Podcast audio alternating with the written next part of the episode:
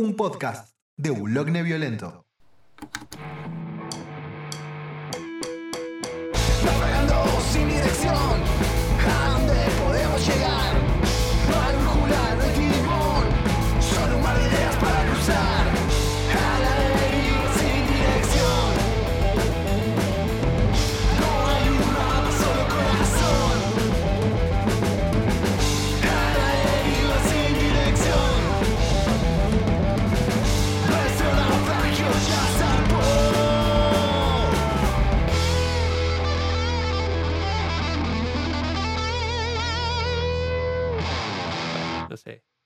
¿Cómo, cómo, cómo hacemos? ¿Jugamos a piedra, papel, tijera?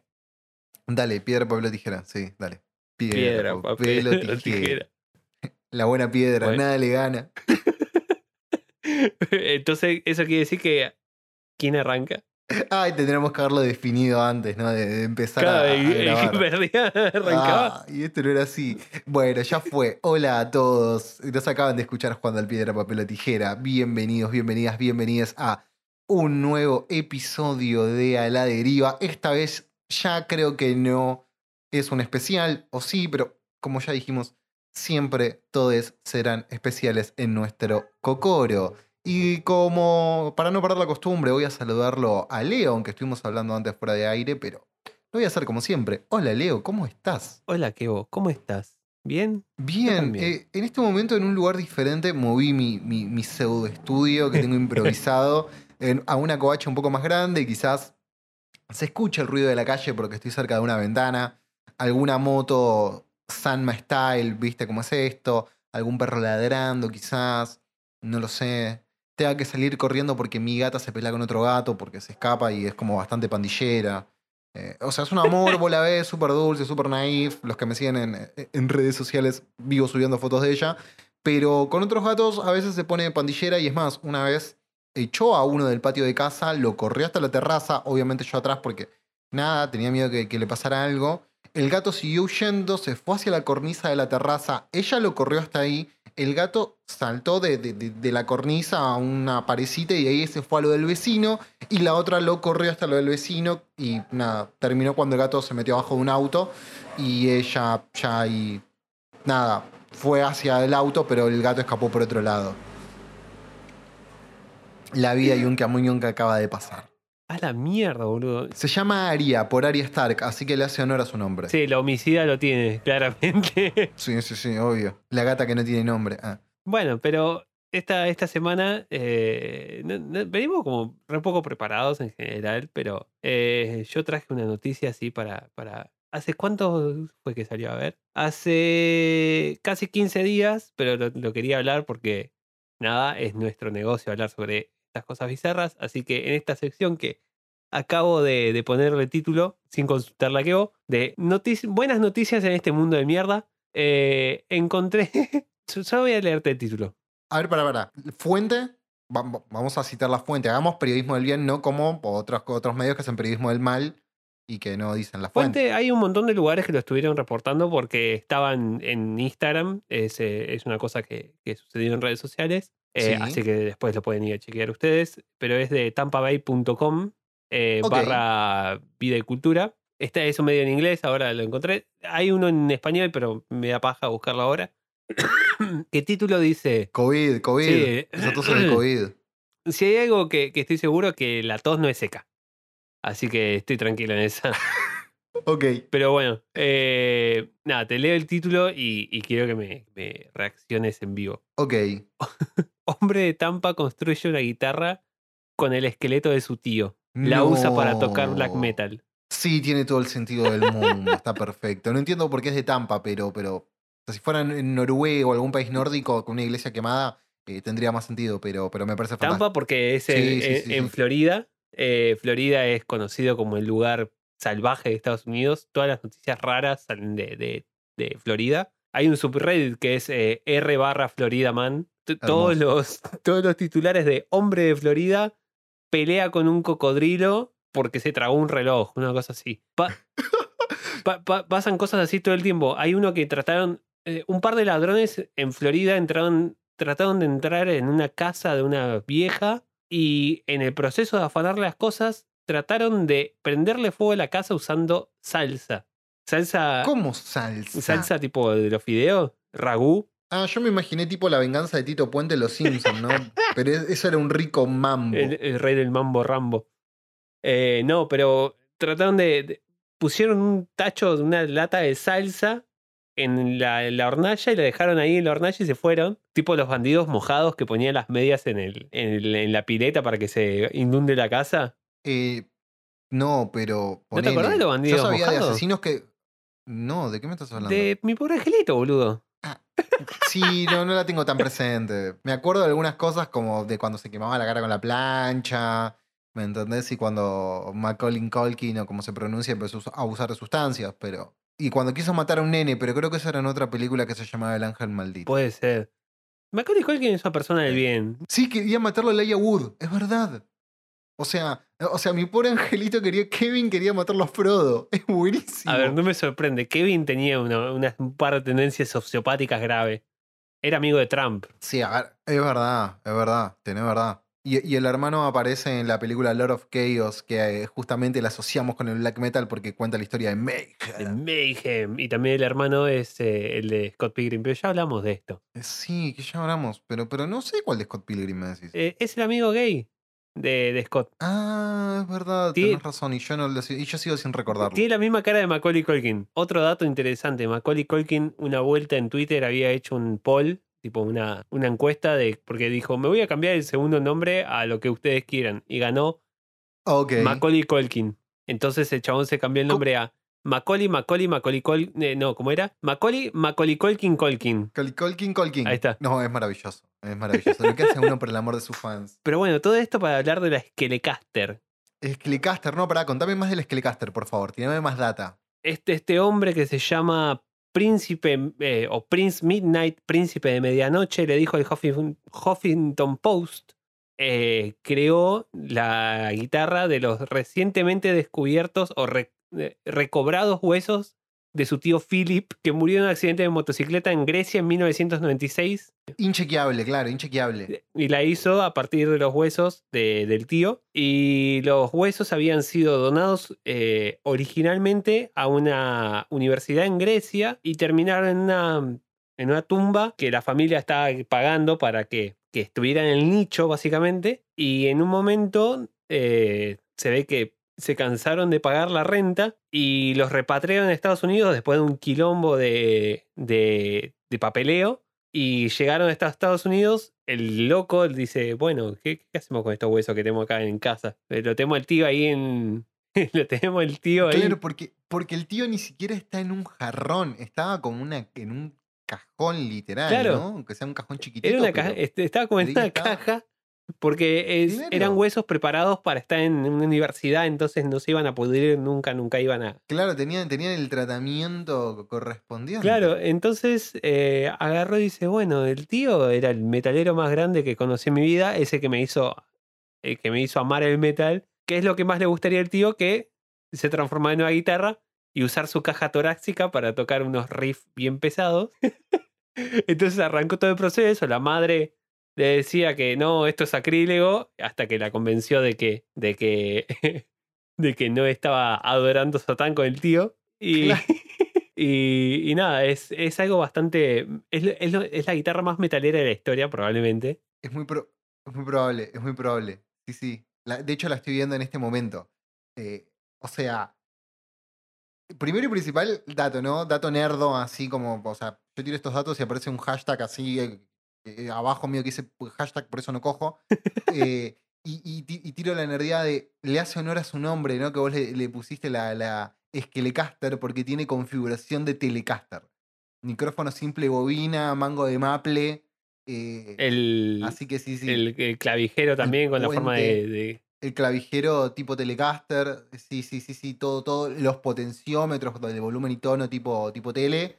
Y para, para describir, ¿no? Lo, cómo se ve la guitarra, o sea, digamos que es el tórax con un fragmento, o sea, con, con la columna vertebral eh, que va hacia la parte de, digamos, de, de la pelvis. eh, y por adentro, digamos, por sobre la, o sea, sobre la columna, donde sería el cuello, está el cuello de la guitarra que en atornillado. vez de cabeza tiene un mango de guitarra. Claro, y por dentro van las cuerdas. Es fantástico. Es como esas remeras, viste, que, que te compras que tienen el esqueleto. Como la de Spinal Tap. Como la de Spinal Tap, claro. Que esta remera está hecha anatómicamente correcta con mi, eh, como mi esqueleto. Si me sacara los órganos, me vería así. Eso era maravilloso. No, boludo, es buenísimo. Qué grande se llamaba Philip el tío. Sí, el tío, el tío Phil. El tío Philip. Ay, lo queremos al tío Philip. Ay, no, príncipe de medianoche. No, no, no, no. no. Lo vamos, después búsquenlo. Está también en español, ya es fácil de encontrar. Sí, yo lo estuve. No, eh, estuve investigando de un toque todo esto. Eh, escuché el disco entero que tiene Spotify Prince Midnight, que lo lanzó coincidentemente un par de meses antes de, de hacer todo este proyecto de la guitarra. mal ahí el marketing, mal ahí el marketing. La dirección de marketing de, de Prince of Midnight eh, Para acá, para acá ahí. Sí, sí, estuvo, estuvo, estuvo mal.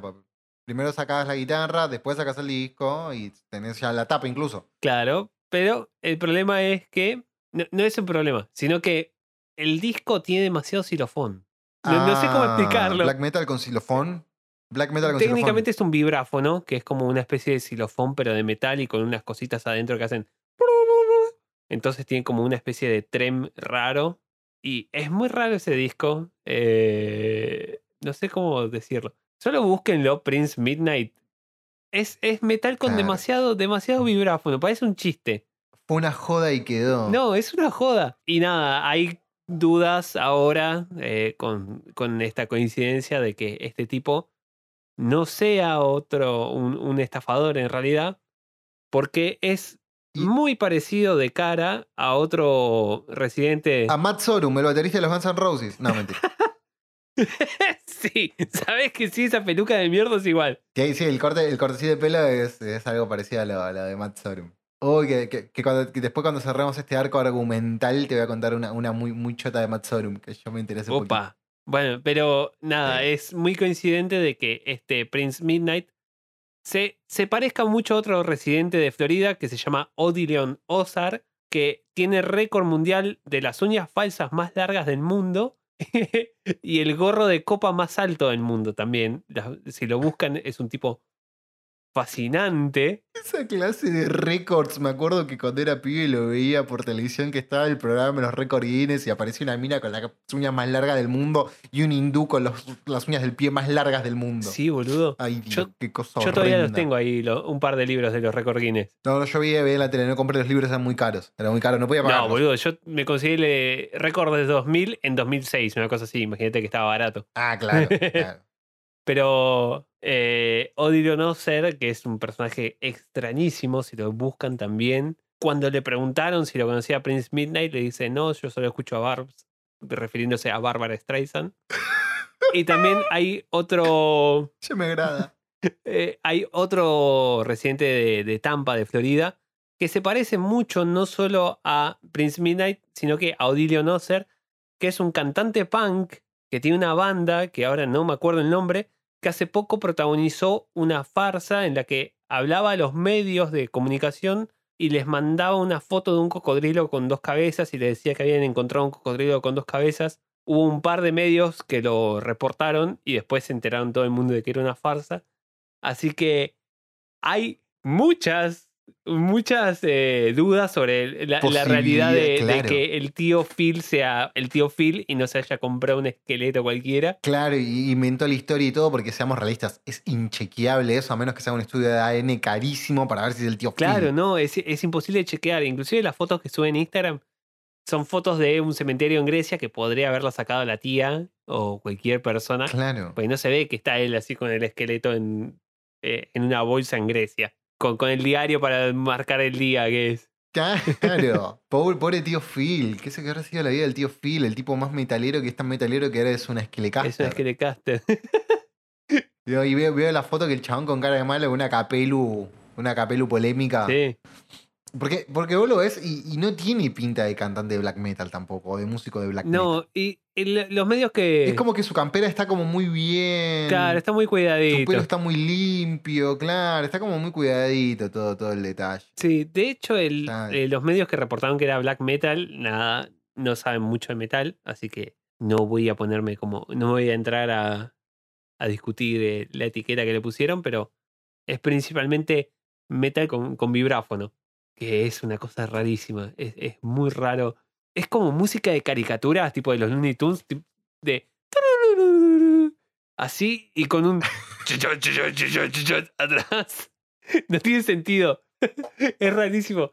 Ni siquiera Mr. Tu Bang explicación es eso. maravillosa, quiero que lo sepas. Es que no, no puedo, lo tengo que onomatopeyizar porque es imposible de escribir. Claro, no hay forma de explicarlo con palabras. No se puede poner con palabras. No, no, es, es imposible. Es muy raro. Es todo, es una secuencia re rara la que sucedió ahí en Tampa. Pero nada, Florida, no entenderías. No, no lo entendería. No lo entendería. Y pero pará, para no dejar colgado, te cuento la de Matt Ah, Sorum, sí, porque la estoy cierto. viendo ahí y lo veo a Matt Sorum, que me enteré de algo que en realidad pasó hace bastante tiempo y que salió en televisión nacional, que fue cuando introdujeron a los Guns N' Roses en el Salón de la Fama del Rock and Roll. Sí. Que no fue Axel y bla, bla, bla. Y nada, el baterista original de los Guns eh, era Steve Adler, Steven Adler, eh, que el tipo lo limpian un poco por drogón, básicamente, ¿no? Un problema de adicciones, ¿no? Tenía el muchacho. No solo por Eh. dragón, se ve que era dragón y, y jodido, porque eran todos dragón ahí. Sí, bueno, menos Axel, y Axel es más jodido aún, o sea, en realidad tiene, tiene que ver con eso.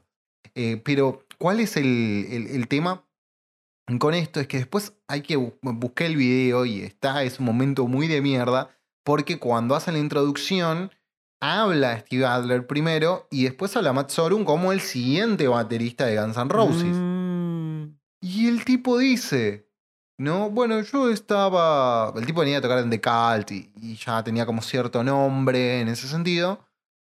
Y básicamente el tipo lo que dice es, no, yo estaba haciendo la mía, recibo un llamado y me dicen que lo van a echar a este muchacho por drogadicto. ¿Se imaginan lo que tiene que haber sido? O sea, te echan por drogadicto en Guns N' Roses. no. Con el tipo al lado, en una entrega de premios por televisión nacional. ¿Qué tipo de mierda? Solamente quería de- de decir eso. Matt Sorum es mal tipo. No, Quiero que lo chabón sepan. sorete. Hay que tener ganas de hacer esas cosas. Y sí, sí, yo no entiendo cómo entrenar a las piñas. Hubiese, hubiese sido más divertido, ¿no? Es como que, ¿qué dijiste? Pero- Hubiera sido lo más Guns N' Roses que podrían haber hecho. Claro, claro, si no está Axel es lo más Hans que podrían haber hecho. Como dice, un, como dice un amigo mío, tipo piña de boliche, ¿viste? Cuando tiran el piña arrebatado que pegas con el antebrazo, ¿viste? No, no, no pegas, si te revoleás. Así me lo imagino al otro con todos los pelos batidos pegándole. La, la mata de pelo volando para todos lados. Qué, qué- qué hermoso. Y para mí Sauron tenía peluca o algo por el estilo. Sí, lo mismo que este otro. Bueno, no importa. Ahora no me acuerdo ni, ni el nombre del loco. Prin- Prin- Prince Midnight. Sí, Prince Midnight. Y yo iba a decir el de este viejo choto que lo llevan en silla de rueda al escenario, que tiene como 100 años. ¿Chuck Berry? No, ese, ese, ese es otro. Eh, no, pero Pobre es más Chuck. blanco, es más blanco. Eh, se parece a Bruce Springsteen el nombre, pero no es. Parece una vieja. Rod Stewart. Ahí está, es ese. Que, que- que hay un gran cover de Pocho la Pantera de, de él. Si crees que soy sexy. Me das cuenta. Claro. Si crees que soy sexy, ven, niña, dime la verdad. Ay, Dios. Pará, pará, pará. Vos lo ubicás a Fabián Show, ¿no? Me suena, pero no, no estoy seguro. El de Volverás a mi cama, al calor de mi almohada. No, no lo conozco. ¿Qué carajo hizo? ¿No lo conoces a Fabián Show? No, qué sé yo. Príncipe Fabiano. Es una cultura. No, no, porque como vos tenés tanta cultura de internet, bueno, vos- pero vos sos más del, del- de los foros, subreddit y la cosa turbina. Esto es como, como un muchacho que, que hacía versiones de, de- de- de temas de cuarteto y algunos temas de él. Y nada, la, la pegó con un video como que se hizo viral por el consumo irónico de la gente. Como dijo Echu la otra vez, el consumo irónico es consumo. Y el tipo la empezó a pegar, tuvo una muerte trágica, nos dejó joven, eh, porque estaba como, todo, como toda estrella, murió en la ruta, como Rodrigo y Papo. Eh, Y si no te moriste en la ruta, es que no, no pegaste, boludo. no, no, claramente. No, Gardel, Rodrigo, Papo y bueno, Fabián Show. Eh, y. No, y pará, y el dato es que su máximo hit, que es Volverás a mi cama, que en internet hay una gran versión grunge de ese tema, quiero que lo sepas. Eh, Ok. Te estoy tirando mucha data que vas a, te vas a dormir hasta las 5 de la mañana No. hoy. Eh, bueno, es un cover, no es un original de él. Y el original, o por lo menos la primera versión que, que yo registré o pude encontrar, es de Sebastián, que tiene hitos como Este pasito se baila como tú quieres o Nena juguetona. Nada. Solo quería decir Ay, eso. Dios. ¿Por qué? ¿Por qué Fabián Show? Yo trabajaba en un programa de televisión parecido a este que está Fabián Show. Que, que, hacíamos ser. entrevistas a, a gente de la cancioneta italiana de, de Hurlingham. Y, y Me hacían vuelvo cosas loco, me así. vuelvo loco. de- ah, eh, estas producciones de Me bajo loco. presupuesto me, me hacen mal. Fabián Show, Fabián Show.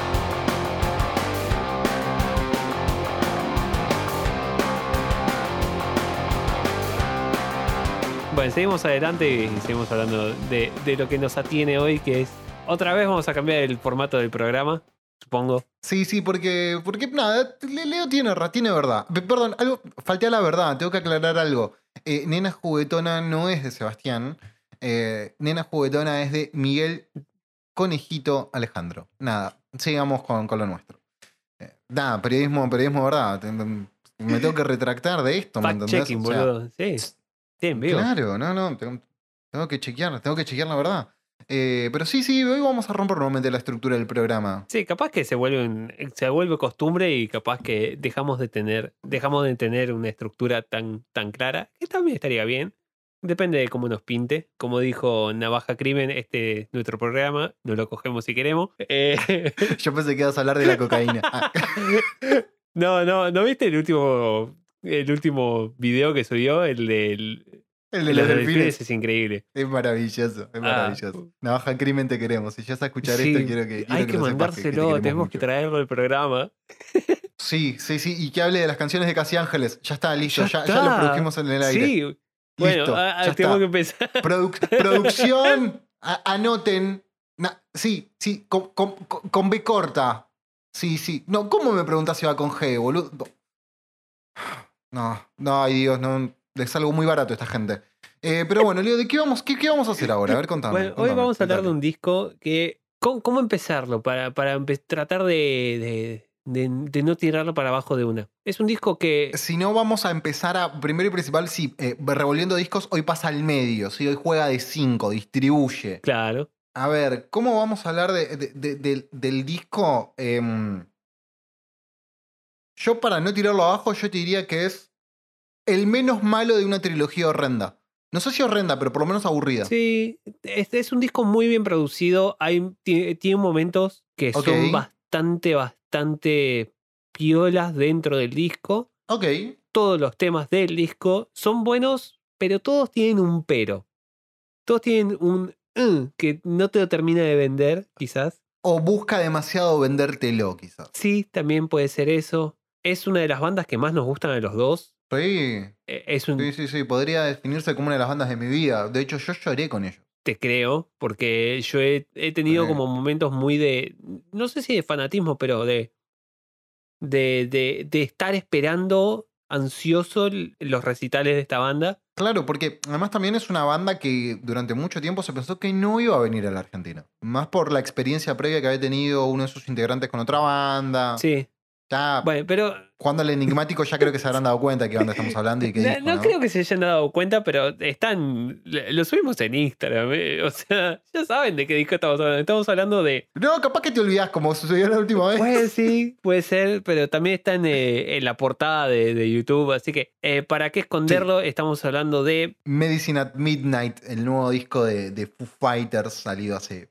no mucho, creo que salió hace un par de días atrás, en febrero, un par de sí, semanas. como mucho un mes al momento que estén escuchando esto, al momento que esté saliendo este capítulo. Eh, es el último disco de Foo Fighters y es un disco que, para hacer spoiler, me resulta un 5 de 10, 4 de 10 por momentos, porque son todas buenas Sí. ideas, pero están desarrolladas por, por un costado que a mí personalmente no me gustaron. No, yo digo que ni siquiera hay algunas que son buenas ideas. Y tengo, tengo motivos para justificar. Ok, ahora vamos a- con eso, pero puedo, puedo entender, porque escuché también el comentario del disco y estuve viendo como un poco de alrededor de la, de la conversación del disco. Puedo Sí. entender que fue sincero el esfuerzo, no fue como que, ah, sí, vamos a, a- a vender el sonido y no nos importa nada. Creo que se tomaron muy malas decisiones en algún momento. Va, no tan muy malas decisiones, porque sigue siendo un 5 de 10, no es un 2 de 10. Sí, a ver, convengamos que estamos hablando de una banda que, que en sus peores días va a hacer música mucho mejor que cualquier otra otra banda. claro. ¿no? O Encima sea, es una banda que tenemos una clara di- predisposición a tratar de que nos guste. Eso es lo peor. Yo quería que me guste este disco. Sí, vos sabés que a mí me pasa algo, ¿no? Hablando un poco de- de- de- del disco, ya después de Sonic Highways, ya no me emociona la salida de un disco de Foo No, Fighters. a ver, eh, eso, eso estoy eh, en la misma que vos. O sea, escuché Sonic Highways y dije, ay, qué feo. O sea, ¿cómo te puedo decir? Eh, Es no, muy me. exactamente. O sea, no hay un solo tema de Sonic Highways que a mí me gusta y me gusta porque, no sé, porque me gusta a mí, pero tampoco es un temón que es outside. Después del resto no me acuerdo ni los nombres de los Claro. temas. Y Concrete and Gold, Ese ya ni lo escuché que yo. lo fui a... Imagínate. Yo lo escuché. Me acuerdo del corte de difusión porque sonaba en todos lados. Que era The Sky is a Neighborhood o una Ah, cosa sí, así. de- de- Sky. le- Ever- Sí, eh, ese sí, me acuerdo ese. que me, me resultaba insufrible cuando lo pasaban en la radio. Está Sí, mezclado a raro. mí no me gustó. Y yo no sé, está mezclado raro, ¿no? Pero después el resto del disco me fue intrascendente. No me acuerdo otro tema. Claro. O sea, no, no es que te digo. Y, lo- y ese, fíjate que lo recuerdo porque es un corte. Pero. Es como. Como, a ver, humo. ¿Entendés? O sea, llamó Caruso Lombardi y dijo: Déjame de vender Claro. humo. ¿Por qué?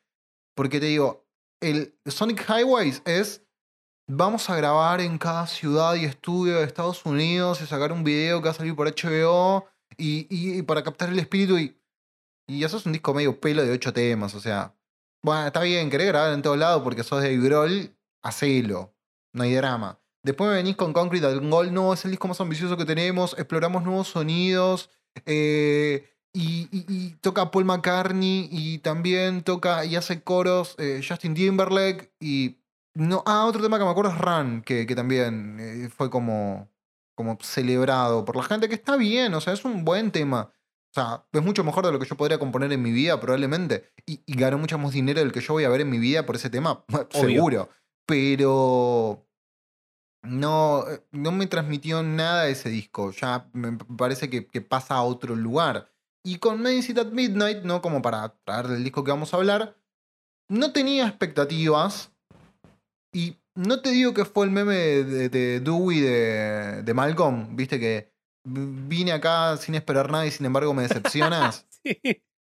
bueno, pero un poco me sentí así por momentos. Eh, pero, pero, viste que vos, me, vos decías que es un disco donde ellos eh, son buenas ideas, pero que no están bien vendidas. Una cosa No así están bien recién. desarrolladas, porque se puede notar como el eh, la semillita, como que dijeron, vamos a llevarlo por acá, pero terminó bleh, sin, sin, sin tener dientes el disco. Sí, igual para mí eso eh, creo que es una gran, una gran definición, es un disco sin diente totalmente, pero tiene que ver con una cuestión artística clave y, y tiene que ver para mí con el productor. ¿Quién, quién, quién fue el productor? Porque lo escuché el nombre, pero no lo reconocí. Greg Karstein o Kurstin, para lo pibe. A ver, ¿y qué pasa? Yo no sé, yo no creo que en la música sea tanto como, por ejemplo, en el cine que uno cree que las películas son de los actores y en realidad son de los directores, porque es el que toma las decisiones finales. Sí. Y un buen director eh, te puede potenciar a a un buen actor o uno mediocre. Sí, ¿Para qué pasa Y- una moto? Con Uro Sanma. y este muchacho, ¿qué pasa? ¿Por qué te digo? Porque lo producen con un tipo que, ¿no? En el 2017 ganó un par de Grammys por una producción que hizo con Adele. O sea, el disco 25 de Adele, no lo escuché, pero nada, fue el álbum del año, él fue el productor, y, y Hello, la canción del año, que creo que él fue coescritor o una cosa así.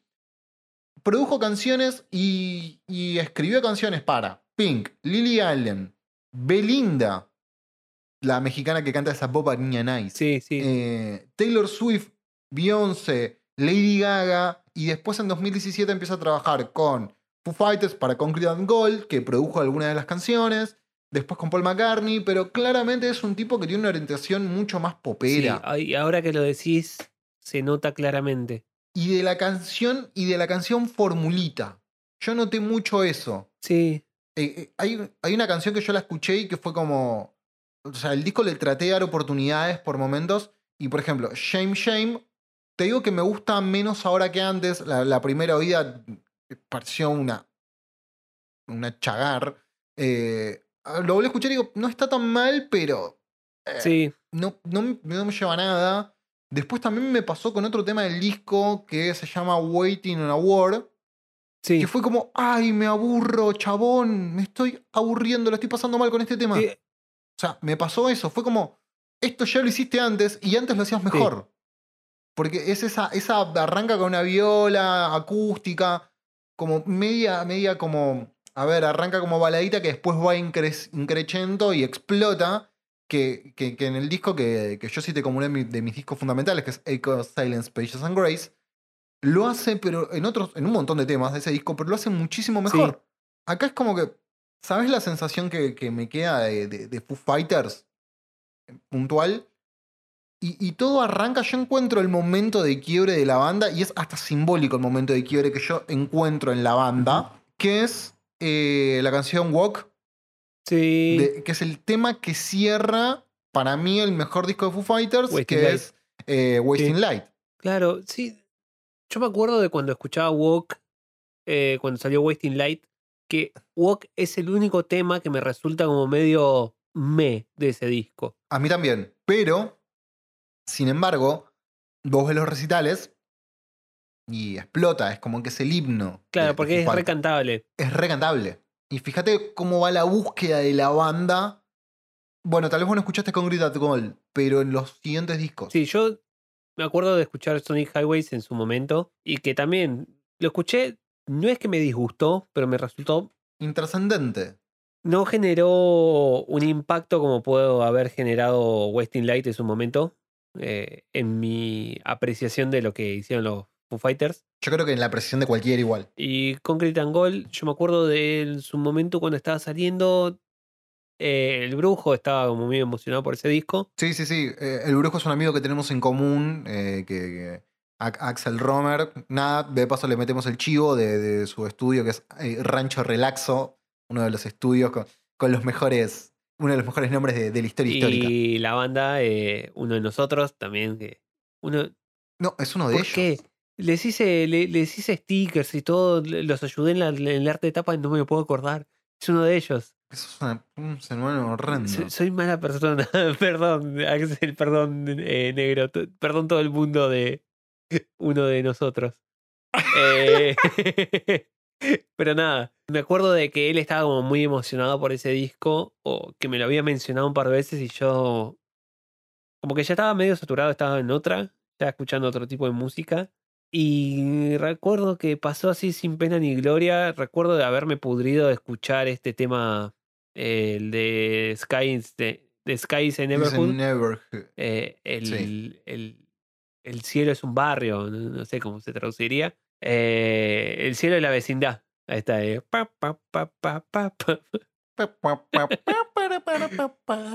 Eh, pero El chavo del biocho. ahí quedaría mejor, de hecho. Se- Sería más divertido la- la- el, con- el contraste.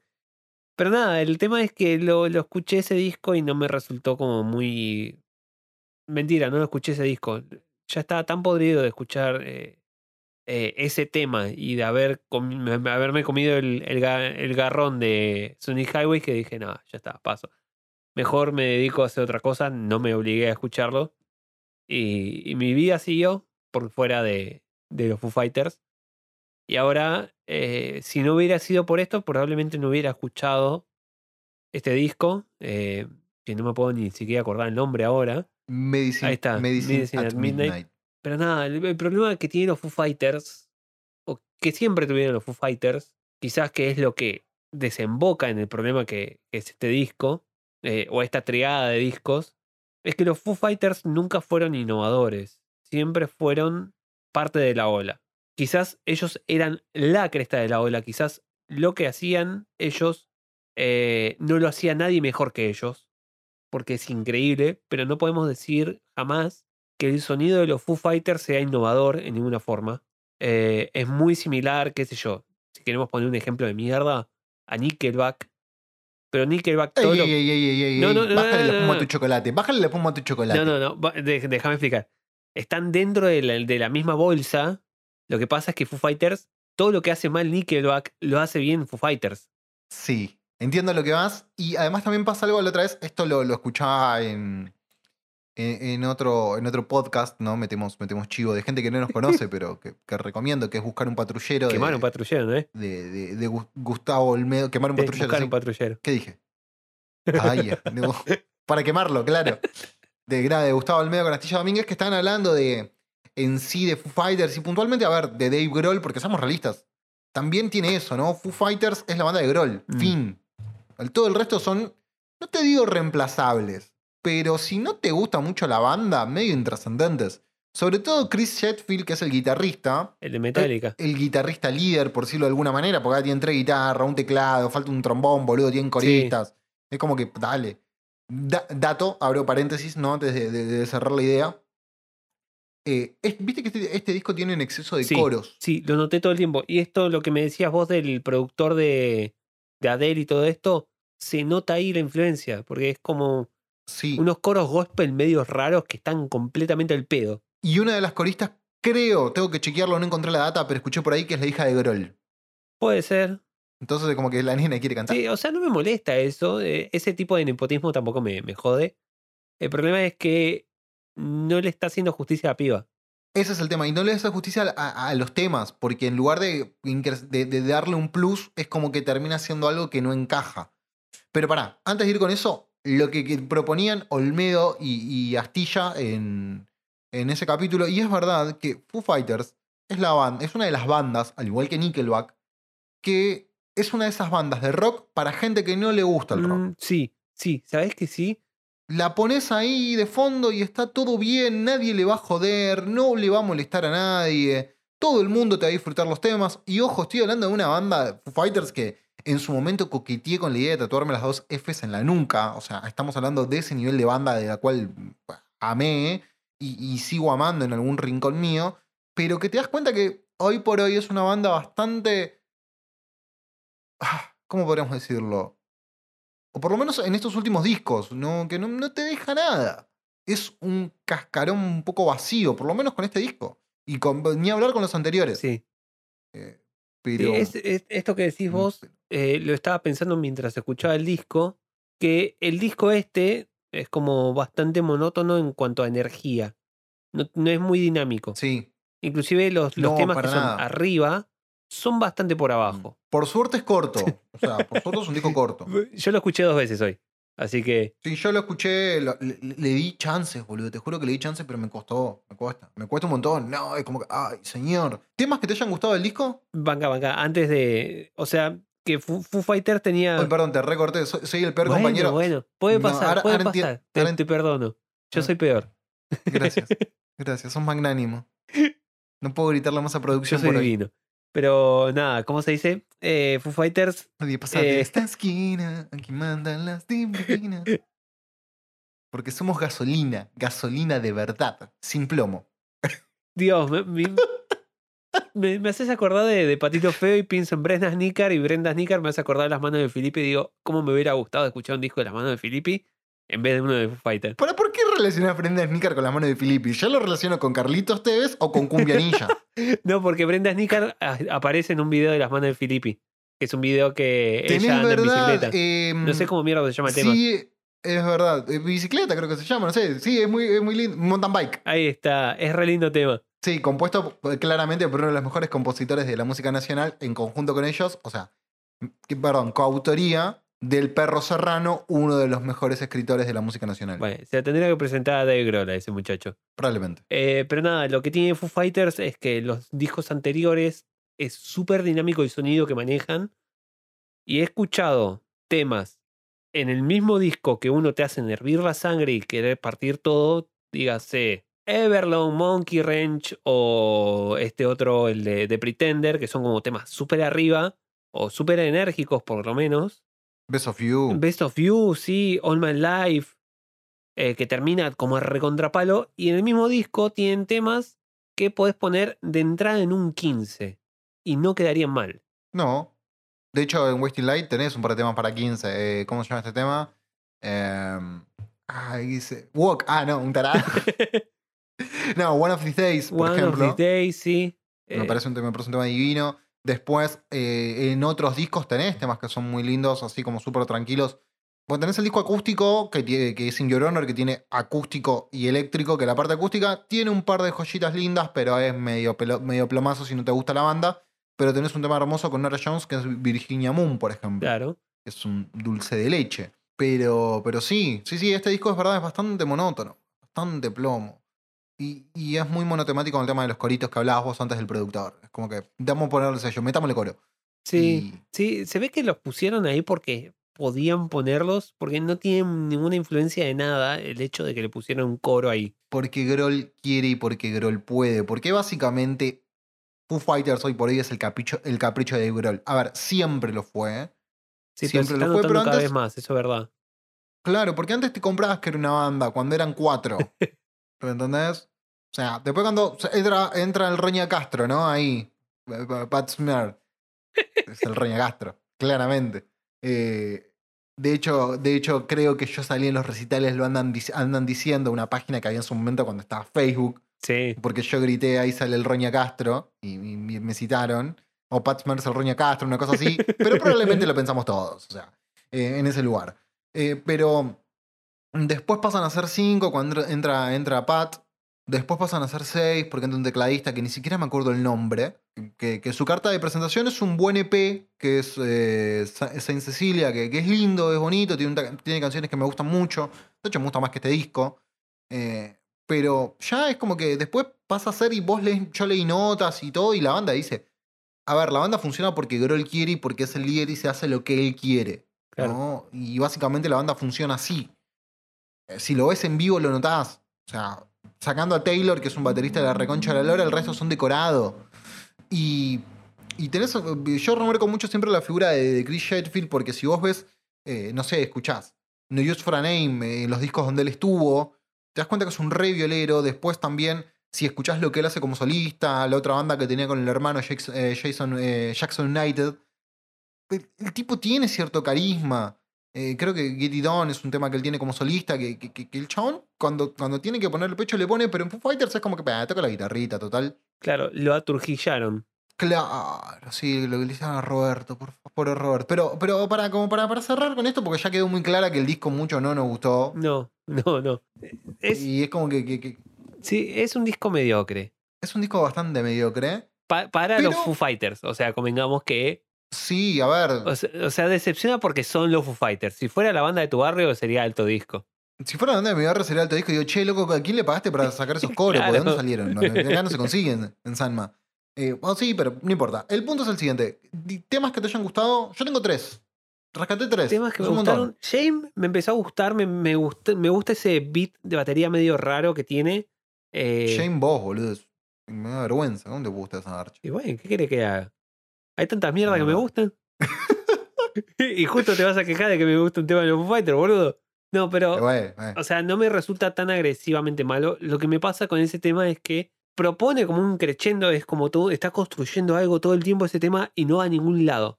Corta. Si no fuera de Foo Fighters, sí estaría bueno, creo. Sí, quizás que lo vas con esa idea, ¿no? Pero es. Es que, es que no le queda bien a ellos. Creo que tiene también que ver con eso. Ahí es donde vos hablas de los errores y vos, tal vez es una buena idea para otro artista. Claro, Ahora que lo pienso, ¿no? Lo estoy pensando ahora, ¿no? pero es, es un tema que propone, es como un tema puente. eh, que en un disco normal sería como el tema antes de un tema eh, tipo de Pretender, así, a los palos.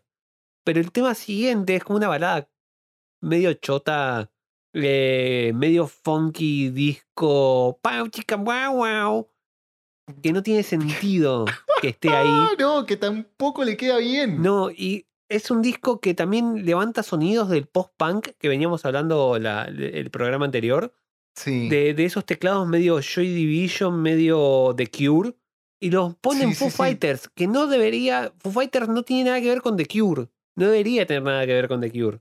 No, no. De, de hecho, yo estuve por leyendo y esto se encuentra en Wikipedia, algún que otro recorte, pero dicen que, o sea, la- eh, eh, digamos, Grohl busca el sonido a través del disco Let- Let's Dance de, de Bowie. Eso explicaría un poco también, ¿no? Que claramente es como, como, como, como dijo Marx, ¿no? La historia a veces se repite como hecho y luego como farsa. sí, esa es la, la intención. Eh, y después él dice, pero no es un disco de electrónica. No, Pipi, no, no es un disco de electrónica, pero hay cosas que, que, que no, ni siquiera le quedan bien a tu banda, no le quedan bien a vos. James James para mí es el ejemplo. O sea, que quizás el tema si, no sé, se lo das a Billie Eilish, es un tema Iken. Pero en David of Foo, Sí. no. Sí, capaz que es eso, es- le falta energía a todo el disco. Es como muy, Claro. muy suspirado todo. Claro, que, que al contrario de Billie Eilish, que vos la ves en vivo súper arriba y te canta Bad Guy y decís, che, el tema es mejor cuando estás depresivo, o sea, date un poco más de clona y, y queda mejor el tema. Eh, acá es al revés. Acá es al revés. De hecho, a mí, del disco, temas que me, me gustaron fue primero No Son of Mine, que es el tema como que cuando se vuelven un poco más rockeros.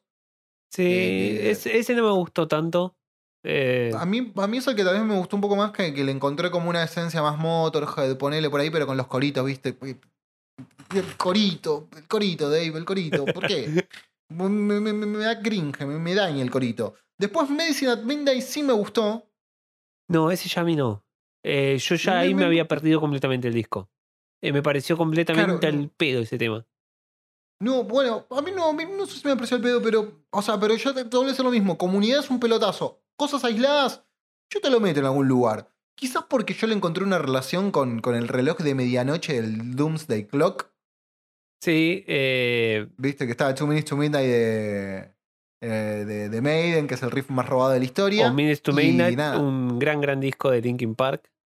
No puedo decir nada al respecto, no lo escuché, no lo escuché, no, no, no. no. O sea, no es Limp Bizkit. Si me sigue Limp Bizkit, No, te Linkin, decir sí. no, Linkin Park lo voy a reivindicar hasta el fin del mundo. Si me querés tirar No, mierda no, de a Bizkit, tirame mierda de Limp No. No, pero para, Linkin Park tiene un tema que a mí me encanta, que es Breaking a Habit. que ese tema ¡Uh, un tema Dios! Iken. Sí, es Y el video estaba buenísimo. buenísimo al estilo Akira. No, es más parecido al el Animatrix. No, no era Akira. Era más parecido a los de Animatrix. Sí. sí, sí. sí. Así como más sucio. como, Oh, Sí, sí, sí. ¿Cuántos AMD de Naruto de peleándose con Goku y con Breaking the Habit de fondo? Boludo. Ese, ese era el buen internet. La inter- internet era la de antes. Internet era la de antes. Y de- después otro tema que me gustó, pero porque me gusta el sentimiento atrás del tema, el, el tema me pareció también como muy sin dientes. Este en War, ¿cómo, es- cómo es el de, de War of Mine o algo así? Ay, No Son of Mine, No. no. Vos estás diciendo, ese es el que a mí me gustó. El que vos estás diciendo es Waiting on a War. sí, Waiting on a... No, tiren las bolas. Es, es un tema de Nickelback, boludo. es un tema de Nickelback, pero me parece el tema más sincero de todo el disco en la parte de la, de la letra. Porque Ah, yo ni me puse a buscar las letras, boludo. Porque todos los, todos los temas son como obtusos al pedo. O sea, no sos espineta, hijo de puta, deja de escribir tanta metáfora. Pero este tema va como mucho más directo, es mucho más. eh, mucho más sincero la, la manera de, de- de- de transmitir el mensaje y me gustó mucho más eso. Eso, Eh, puede eso, ser, no eso se, lo tiene- se lo tengo que aplaudir a Grohl y desde que empecé a entender la letra, más o menos un toque, me empezó a, a- a gustar más. Pero en el comentario del disco también habla sobre que el tema está. Tiene una metáfora re pelotuda, igual, tiene una frase que es una estupidez. Mereces lo que sueñes, vibra alto y te curarás del COVID. No, que dice desde cuando yo tenía una, una, pistolita de juguete. Eh, en el contexto del, de- del tema está como súper innecesario todo, toda esa imagen, pero nada. Bueno, pero tal tiene que ver con la primera etapa del disco de Foo Fighters. No, porque habla sobre, sobre lo- la, la, mm, la ansiedad que te genera vivir en un país que está constantemente en guerra. Quizás nosotros no tenemos Ah. nosotros. No, no, Pero- no. Va, vivimos en el conurbano, pero es otra cosa. Claro. Hay tiros, pero no, no es guerra. La guerra es interna. el enemigo es interno. El COVID. El COVID, sí. Pero nada, habla sobre esas ansiedades de vivir en un país que está constantemente en guerra y él dice que soñaba y miraba misiles eh, que atravesaban el cielo yanqui y, y tenía como miedo de eso. Y es verdad. Si vivís en un país que está constantemente en guerra, de repente empezás a pensar, ¿y si nos bombardean la casa? ¿Qué carajo haces? White people problem, papá. O sea, nosotros acá tenemos una inflación descomunal. ¿Entendés? Un dólar que se dispara. Que si no existiera Venezuela, seríamos el país con más inflación del mundo. Crisis tras crisis tras crisis. Loco, eso es un white people problem, Dave. Todo bien. No, no, no empatizo. No empatizo. Bueno, pero acá en el 80, cuando la, la gente tipo empezaba a desaparecer y tenías la ansiedad de que, ah, si desaparece mi vecino, ¿y qué le vas a decir que es white people problem, boludo? No. No, no, pero, pero el problema es él. El problema, pero Y bueno. entonces, ¿para qué toca para las tropas el careta este? ¿Eh? ¿Qué sé yo? Ah, Ahí, eh, Ah, ah, no tengo miedo que me bombardeen, pero toco para las tropas porque los apoyo. Y bueno, pero ese es un problema, eh, un problemita de- del cerebro yankee. Eh, Bueno, sí, sí, estamos, estamos de acuerdo. Pero Dave Grohl es víctima de un sistema, no, no, no, no, no, eche las Dave pelotas. Grohl es un. sí, no, Dave Grohl es víctima y es uno de los productos más logrados de ese sistema. O sea, porque. Y acá, acá es un tipo que yo en su momento admiraba mucho hasta que después te das cuenta que, seamos realistas, no le puedes caer bien a todo el mundo. No, pero Dave Grohl es buen tipo, eso no me lo vas a decir que no. Yo no digo que sea mal tipo, bueno. pero algo tiene, algo tiene, pero algo, pero a mí me hace ruido, boludo, algo tiene que hacer, no sé, le, le- le gusta to- torturar animalitos, algo raro ¿Pero tiene por que tener, que boludo. ser no algo le tan puede- malo? Puede dejar las medias afuera del tacho para lavar la ropa, puede no juntar. Bueno, claro, pe- pero, sí, pero les grita a las medias, ¿me entendés? O sea, les grita y como, ¡ay! se la mete dentro del tacho a los gritos. Eh, no, no sé, es como que me, me- me genera desconfianza en algún punto. Bueno, sí, o sea, lo puedo, lo puedo entender. Pasa que, nada, eh, es muy difícil decir que pueda ser tal o cual cosa. Pero, nada, ya estamos desvariando. A ver, y siempre en Revolviendo Discos, esta es la primera también, más allá que rompemos la estructura del programa, es la primera vez que escuchamos un disco casi a ciegas. Sí. para, para hablar de él. Porque fue más una, una crítica, un review de nuestro lado, porque no es una recomendación o algo. Pero, ¿sabes cómo, cómo- cómo mi conclusión final y me acordaba de vos de este disco? Eh, O sea, lo relacioné con vos en algo. A ver. Que Foo Fighters se convirtió, eh, este disco es como un Brother in Arms, ¿entendés? Sí, Es un disco de, de adulto contemporáneo. sí. Pas sí. Foo Fighters se transformó en una banda de adulto contemporáneo. Como ese chiste de los Simpsons. Se transformaron tan gradualmente que no nos dimos cuenta. Y bueno, ahora. Eh, bancame que voy a agarrar un vasito de agua porque me está empezando a doler la cabeza de hablar. Y, y- Dale, dale, y- dale, dale. y vuelvo. Ahora, dame dos minutos.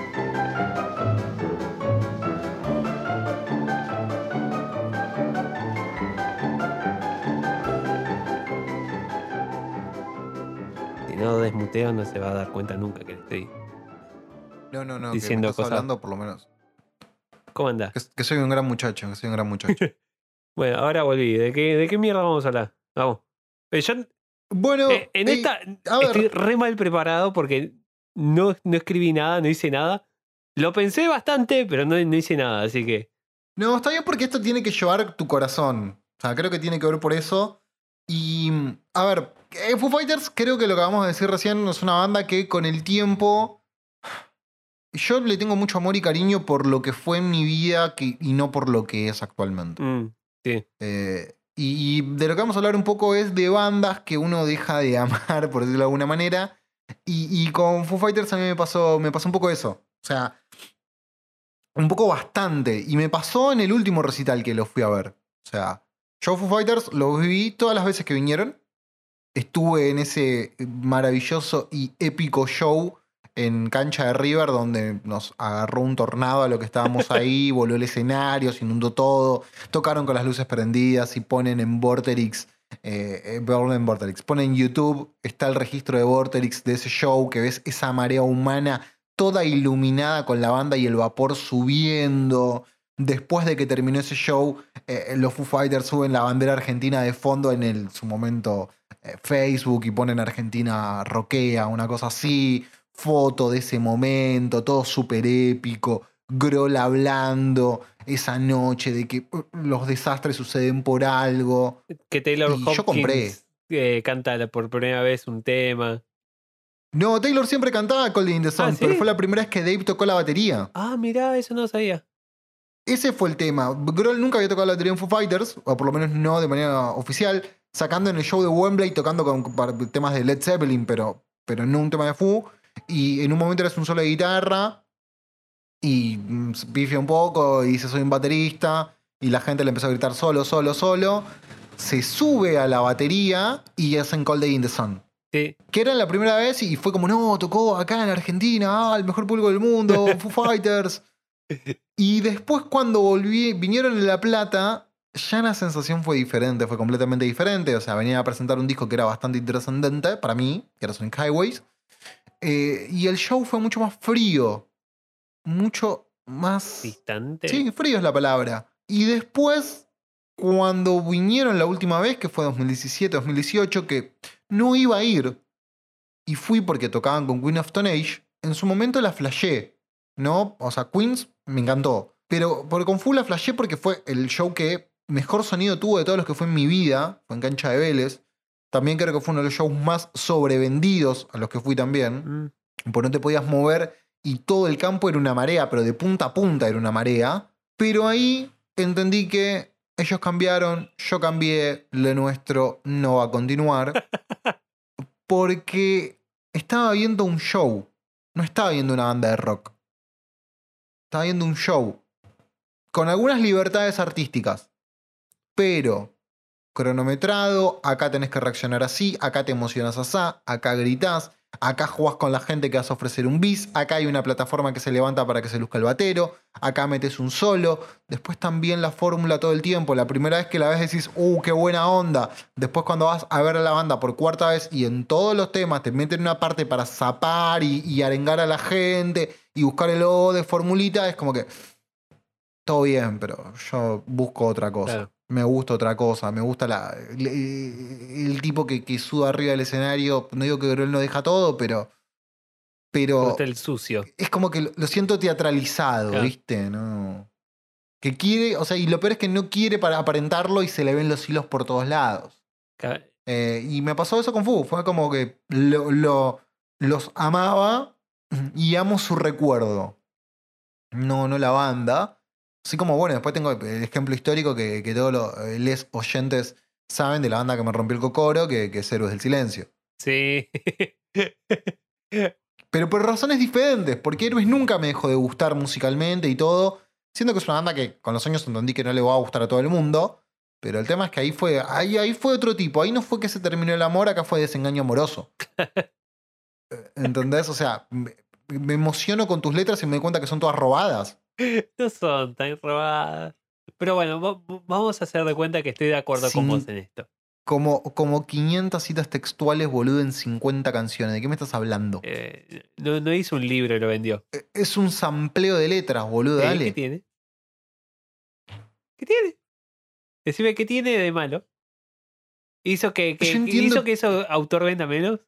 No lo sé. No. Pero tampoco, tampoco lo hizo conocido. Al único, al único autor. Llegué a dos libros únicamente gracias a, a Héroes del Silencio.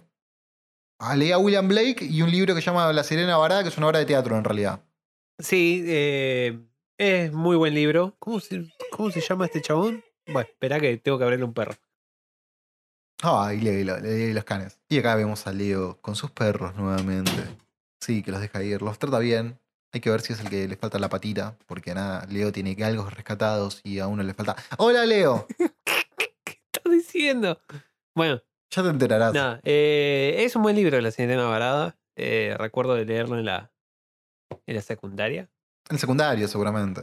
Sí, no me acuerdo de quién carajo era. Libro- libro de secundario.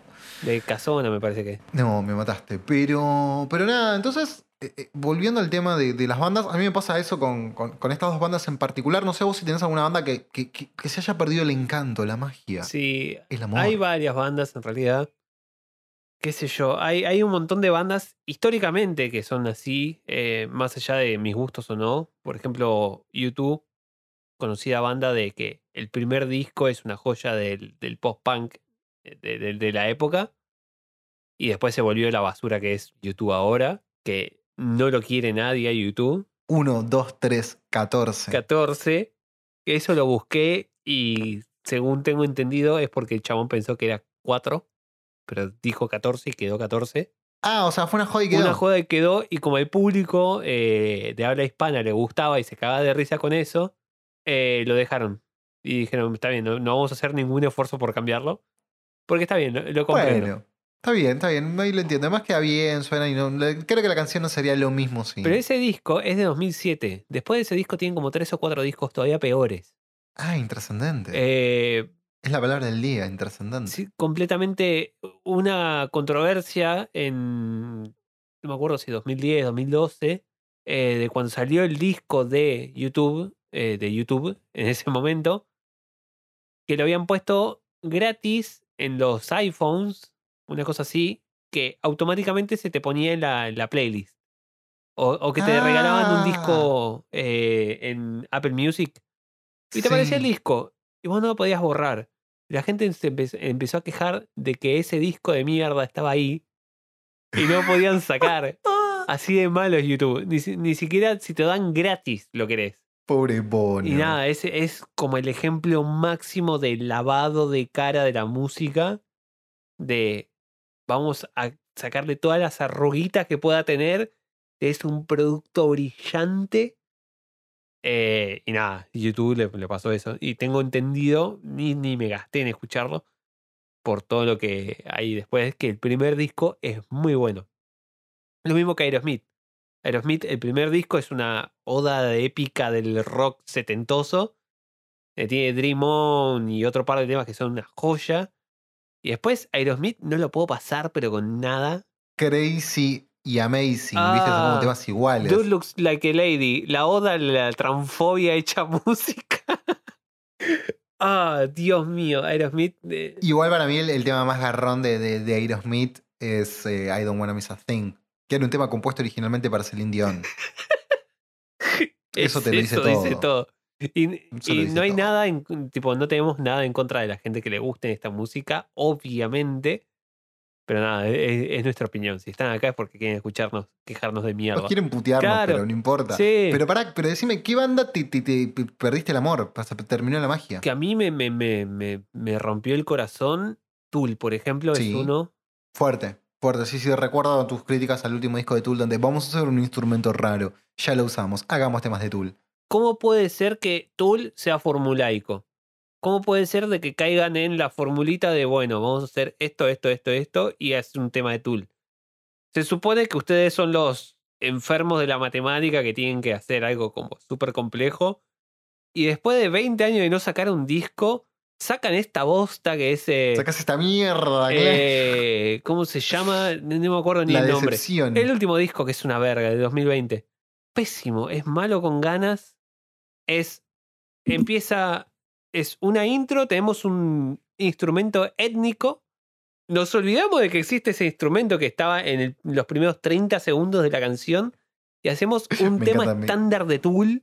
Me encanta eh, tu, tu indignación. atrás, me encanta, me encanta. Y después encanta, tienen eh, temas de 10, 15 minutos que son insufribles porque son eh, interludios, se supone. Y un interludio tiene que ser cortito. Es un interludio. No vas a ver bueno, una. pero somos Tool. Claro, no vas a ir a ver una película de tres horas y media y el interludio va a durar cuatro. No tiene sentido. Eh, es una pelotudez. Me, me encantaría que le vean a Leo en este momento haciendo un ademán con sus puñitos cerrados y, y como dando codazos al aire hacia abajo. Sí, es como Goku tratando de transformarse en Super Saiyajin cuando lo matan a Krillin. Una de las tantas veces que Goku se enoja porque lo matan a Krillin. Eh, La, la más importante, quizás. Pero nada, Tool, Tool me, me, me- me lastimó. Y encima lo peor de todo es que la gente estaba re emocionada con ese disco. Porque hacía como 12 años que no sacaban un, un- nada. Y, y todo, todo, el, todo el hype atrás. Y de repente sacan esa bosta que no, no corta ni pincha. Es como. Te rompió el, te rompió un el disco de Dream Theater Baby. para eso. Que Dream Theater es otra bosta. Opiniones controversiales. Dream Theater, eh, todo bien, pero, pero eh, hay mucha gente de Dream Theater que, oyente que, que es de, de lo que hablamos en otros, eh, en otros episodios de Fandom Tóxico de "Sh, toma, escucha esto porque, porque vos entendés de música. Toma, escucha. Claro. Ay, porque O está sea, usando una métrica me- rara. bo- Déjate de joder. Loco, está todo bien. A mí me emociona llamado de emergencia de Yankee, ¿entendés? O sea, Sí, o sea, ¿qué tiene que ver? O sea, puede ser que disfrutes un tema porque no es complicado, hijo de puta. No hace falta que tenga obvio. una justificación dentro de la matemática griega de que eh, usas la secuencia de Fibonacci que es 1, 1, 2, 3, 5, 7. No, 8 es. 8, 13. No importa. El tema es que completamente al pedo todo. El dolor, volado de el dolor, Leo, proporción. El dolor. Leo manifiesta el dolor. Ah, Tool, ¿por qué? ¿Por qué Miner? ¿Por qué Miner? Encima el, el disco también de eh, Perfect Circle, que Perfect Círculo, que hizo un par de años antes, también es otra porquería. La tapa es una bosta. No sé, yo, la verdad que de Perfect Cycle me, me gustó mucho Mar de Nams, creo que es el primero, que es un- me parece, un- Es me parece hermoso, un que, que, discazo. que- que toca Paz, la, nuestra bajista argenta en el mundo del shock, Paz Le Chantín. este, que, ahora toca en Pixies, si mal no recuerdo. puede ser, tranquilamente. Está, está, en lugar de Kim. Y que Eh. también está el, el otro disco, Merde Noms, que. No, espera, vos dijiste Merde Noms. Mar de Nams, creo que es el primero. y el otro que no me acuerdo cómo es, que tiene una, una babosa en la tapa con una mina. Son discos buenísimos. El disco recopilatorio de, de, de lados B y covers también es muy buen disco. Y después sacaron un disco en 2018, 2019, que es una verga, de punta a punta. Difícil, difícil.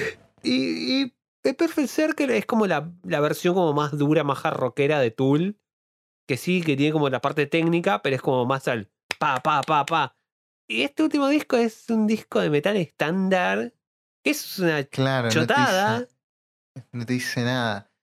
Igual, Ah. igual veo que, no, que, que- que es como que a vos lo que te duele más es la decepción del mal disco. O sea, no, no le aceptás un disco, un disco, un disco flojo. No, porque hay muchas bandas que me gustan los discos flojos. Lo que pasa es que me hinchan las pelotas el disco flojo y que creen que es bueno todo el mundo y que no es una verga. O que la- las bandas hacen un disco malo con ganas. Eso me- es muy difícil que algo no me guste. es muy difícil que algo no me guste. Por eso son contados los ejemplos, pero eh, por ejemplo, el último disco de Green Day, ¿lo escuchaste? No, no, Green Day. Green Day es una banda que yo la verdad que nunca pude empatizar. O sea, cuando llegué a Green Day me sentí grande para escuchar Green Claro. Day. Sí, puede ser. O sea, cuando la primera letra que casé y le presté atención a Green Day era Billy Joe que- quejándose de, la relación con los padres, eh, dije, si esto lo hubiese escuchado hace un par de años atrás, porque la verdad que nunca agarré un disco de Green Day. De hecho, creo que te conté y conté ya al aire mi momento, el momento bisagra de mi adolescencia, que en lugar de comprarme American Idiot de Green Day, me compré el Greatest Hits de Guns N' Roses. Eh, y nunca más volví a escuchar American Idiot hasta que es, llegó a Spotify, creo. Eh, o sea, imagínate. Pero sí, ¿qué pasa con el último disco de Green Day? ¿También te desenamoró de Green Day? Eh, a ver, Green Day nunca fue una banda que yo fuera muy fan, pero es una banda que le tenía mucho, mucho respeto por discos como Dookie, eh, creo que es otro que es- Warning. son, son bastante buenos discos. eh, American Idiot también es un muy buen disco. Es un disco medio que a- la- al fanbase lo dividió porque estaban como muy acostumbrados a ese sonido como más panqueto o más cabeza. Cabeza entre comillas porque era Green Day después de todo. Pero eh, lo llevaron como para un lado más musical, más limpio, más producido. Que a mí me encanta. Me encanta todo lo que se generó alrededor del disco. Hay un par de temas que ya me tienen podrido por eh, sobre Boulevard of Broken Dreams. por sobreexposición del, del otro, el de Sí. septiembre. Wake Me Up When September Ends. Oh, oh, oh, sí. Sí, capaz que lo escuchás una vez y dices, "Ah, es una linda balada, Claro. hasta que después abrís el microondas y se escucha, ¿no? O sea, encima en esa época creo que sonaban dos cosas así a ese nivel, si mal no recuerdo. Esa canción, y años después pasaba lo mismo con Mírenla de Ciro. Uh, abrías, sí. sí, sí, abrías una, una coca y se escuchaba, Mírenla, concha de madre. Eh, Y nada, y esos discos me parecen muy, muy buenos discos. No son de mis discos favoritos, los tengo por ahí, me, me- me gustan bastante. Eh, pero los últimos discos, desde la trilogía de 1, 2, 3, que sacaron como tres discos en dos años, me parece que son todos discos de relleno. yo no los Que- escuché, no, ni los No, escuché. y no deberías. Y el último disco, el que esos 1, 2, 3 me parece que como una continuación natural de lo que hicieron en American Idiot, que la verdad que a mí no me gustó. Pero conozco gente que le gustó y está bien, está perfecto que te guste. Eh, nada, sabés que te gusta mierda, pero te gusta. Y que te, te gusta comer caca, pero te gusta. El alfajor de caca. Pero el, el último disco. Eso te pasó por maldito. Sí, me pasa por maldito.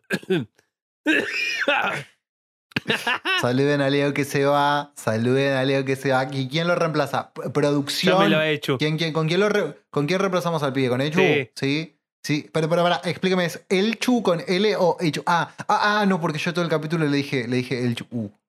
Bueno, pero no se notó, creo que nadie me, me lo remarcó. Yo solo me di cuenta. No, pero. Ah. Pu- Bueno, bueno, Echu, perdón. Pero el Chu suena más musical. Ah. Quería justificarlo a toda costa. Ma- ma- ma- mala producción tuya. sea, ma- mal la producción conmigo que no me tira los datos del invitado. Bueno, boludo.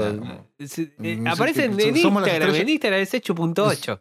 Bueno, pero capaz que le decían de otra forma. Sí, no, la verdad que lo, más lo pienso menos sentido tiene, pero no importa. Fue, fue un desliz del momento, Leo. Fue un desliz del momento. No importa. La cuestión es que estamos hablando de bandas que te Sí, rompieron el y. Green Day, el último disco, que no me acuerdo ni cómo mierda se llama, llevan el sonido para el...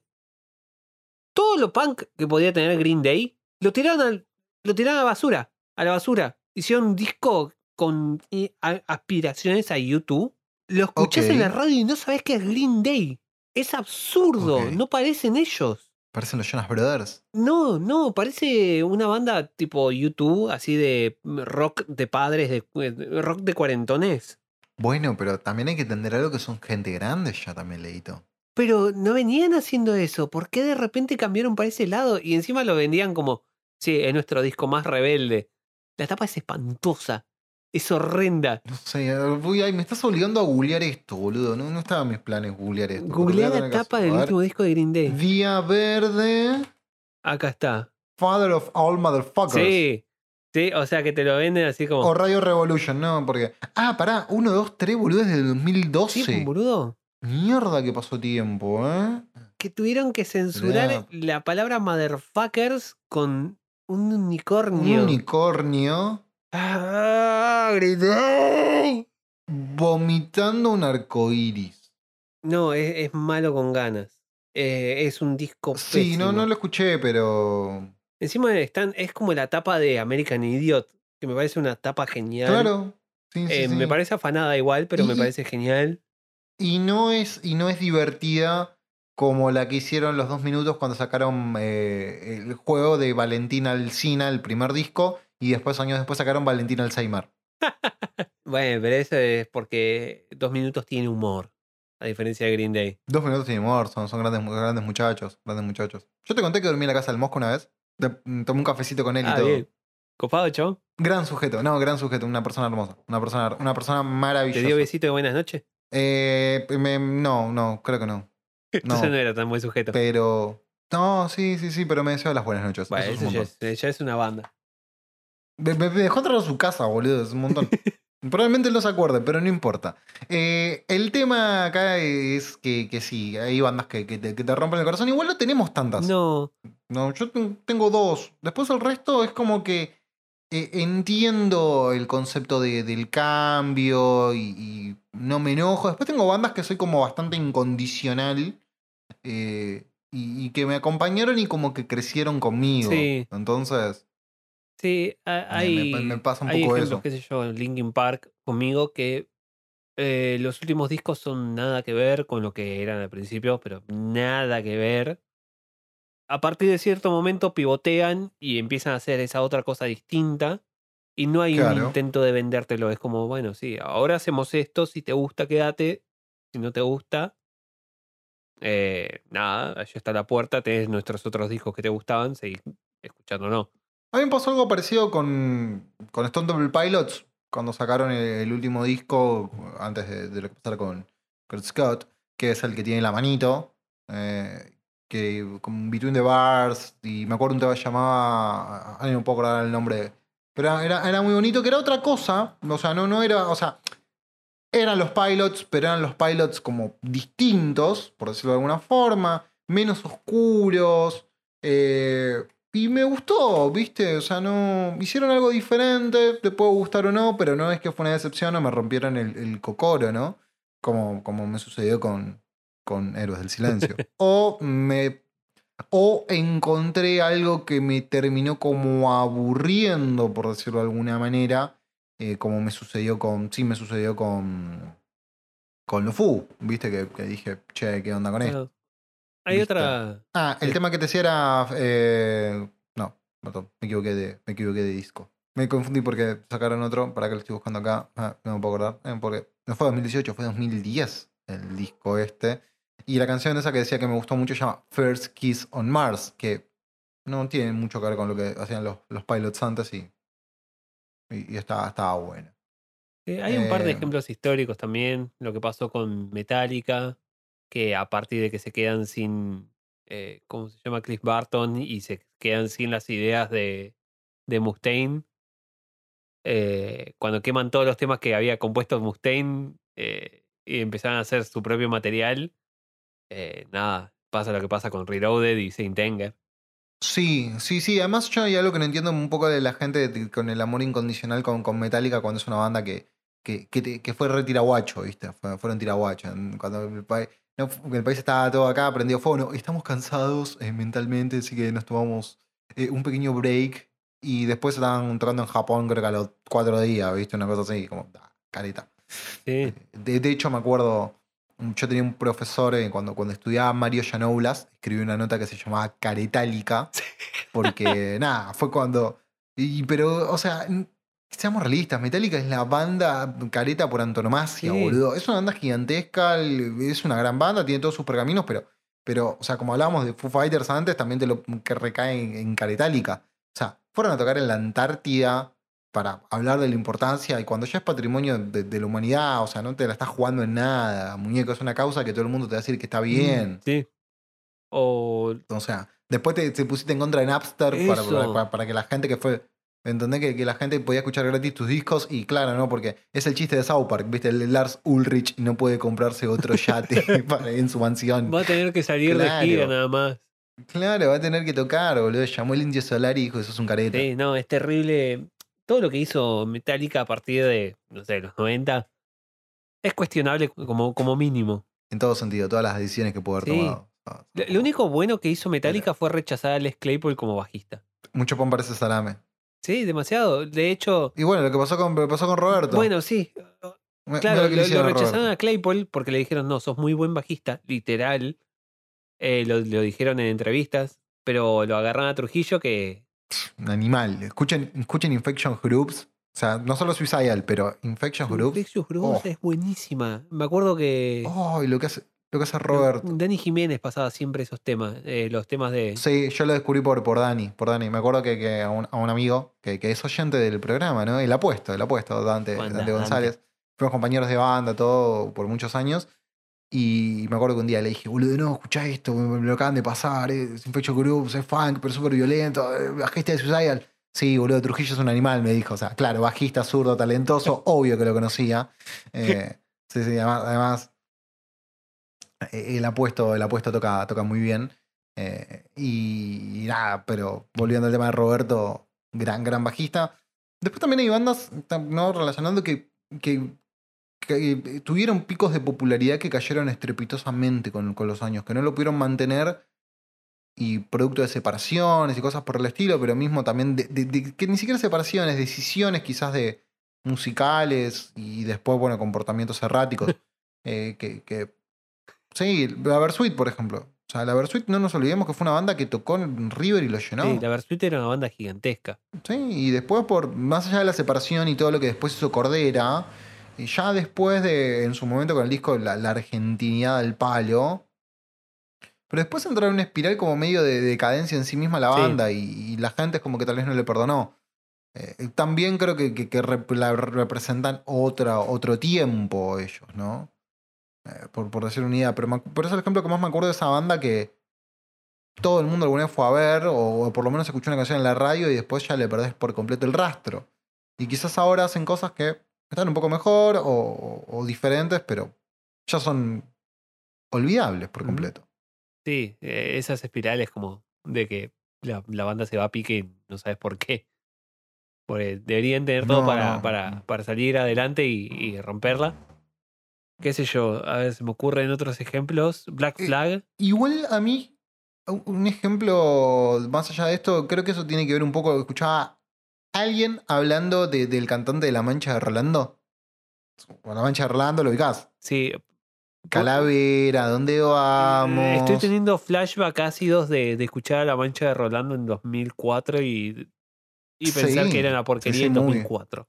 Que- Sí, sí, más allá de- de- del gusto, no, pero, pero el tipo fue muy sincero en algo cuando habló con, con- por lo menos, a ver, lo que yo escuché que él dijo, ¿no? ¿Se entiende? Como que vamos, vamos puenteando.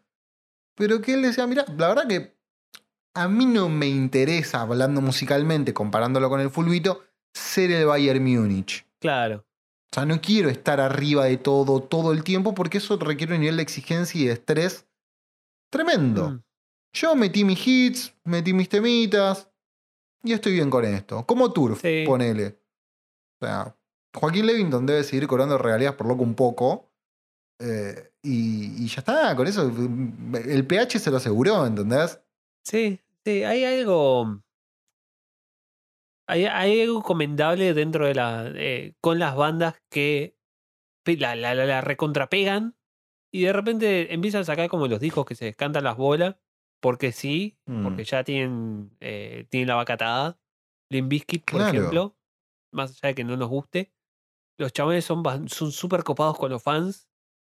Eh, cuando tocan, no tocan un tema nuevo, son solo greatest hits. Y la rompen siempre porque son los greatest hits y a la gente le encantan los greatest hits de, de, de Limp Bizkit. Pero Claro. no, toman, no, no tocan un tema nuevo. A lo sumo, tipo, to- tocan uno o dos que la pegaron. Pero lo- los recitales, Fred Durst lo dijo eh, más de una vez que yo puedo vivir de regalías y de bienes raíces. Porque Chabón se dedica a vender bienes raíces. Yo, yo los, los Sí, recitales lo hago por los fans, nada más. Ah, lo hacemos No, por y lo- y ustedes, lo reentiendo, por porque- ustedes. Debe ser re divertido ser el cantante de Limp Bizkit y ver al público saltando. No me jodas.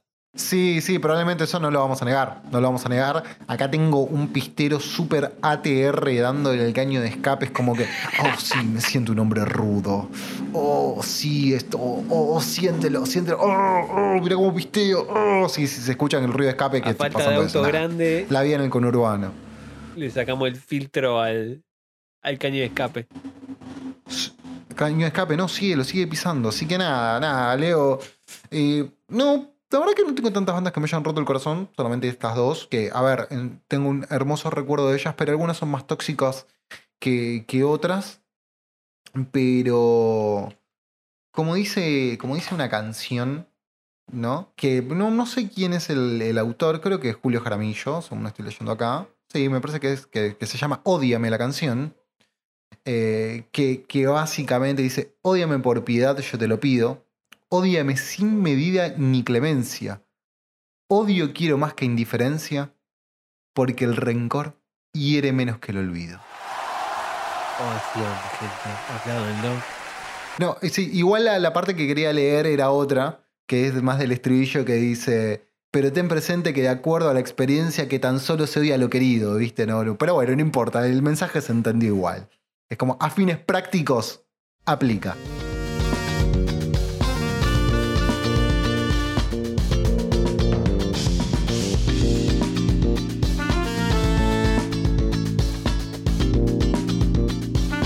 Es, to- toda crítica que podamos Bueno. haber hecho en este capítulo, este, este es el mejor disclaimer que puedo hacer, nace desde el corazón, desde el cariño puro. Quizás no con YouTube. Con YouTube no. con- Me, me da gracia porque acá decís YouTube, ya escucho YouTube. Eh, eh, pasa que no puedo pronunciar de otra forma, me sale así. Eh, eh, Los labios me hacen la B, la Estamos condicionados por, por el imperio de Google. Sí, por el imperio de Google. Y no tanto por el bombardeo eh, a países eh, tercermundistas. No, no, tanto no. Somos uno de ellos. Así que bueno, Leo, vamos con los parroquiales como para ya ir despidiéndonos, Pastorales, ¿te pastorales, parece o no? eh, discúlpame, pero lo, lo dijiste Tenés mal. razón, son pastorales. No, no, no, no, bueno, ¿qué querés? Ya, ya la hora, no, no puedo más. Así que bueno, va- va- vamos a agradecer lo primero y principal a nuestra queridísima nave nodriza que apadrina esto, que es Bulogne Violento. Ya lo saben, sí, a, a- a muchos eh, oyentes y oyentas de este episodio, siempre, de estos programas, en realidad episodios, podcast, lugar de su corazón, eh, siempre les vamos a estar agradecidos por habernos apoyado y continuar haciéndolo a través de Cafecito. ¿sí? Ponen Bulogne Violento, Cafecito. Y no van a encontrar ningún hecho delictivo en Bulogne, no quédense tranquilos. Van a poder, a- y un café tampoco, ¿no? un homicidio en un café en Bulogne no va a aparecer, eh, por lo menos no en el primer resultado. Sí va a aparecer la plataforma Cafecito donde pueden apoyar a Bulogne Violento, que no solamente es eh, quien apadrina este podcast, sino también un montón de artistas, músicos, fotógrafos, artistas gráficos.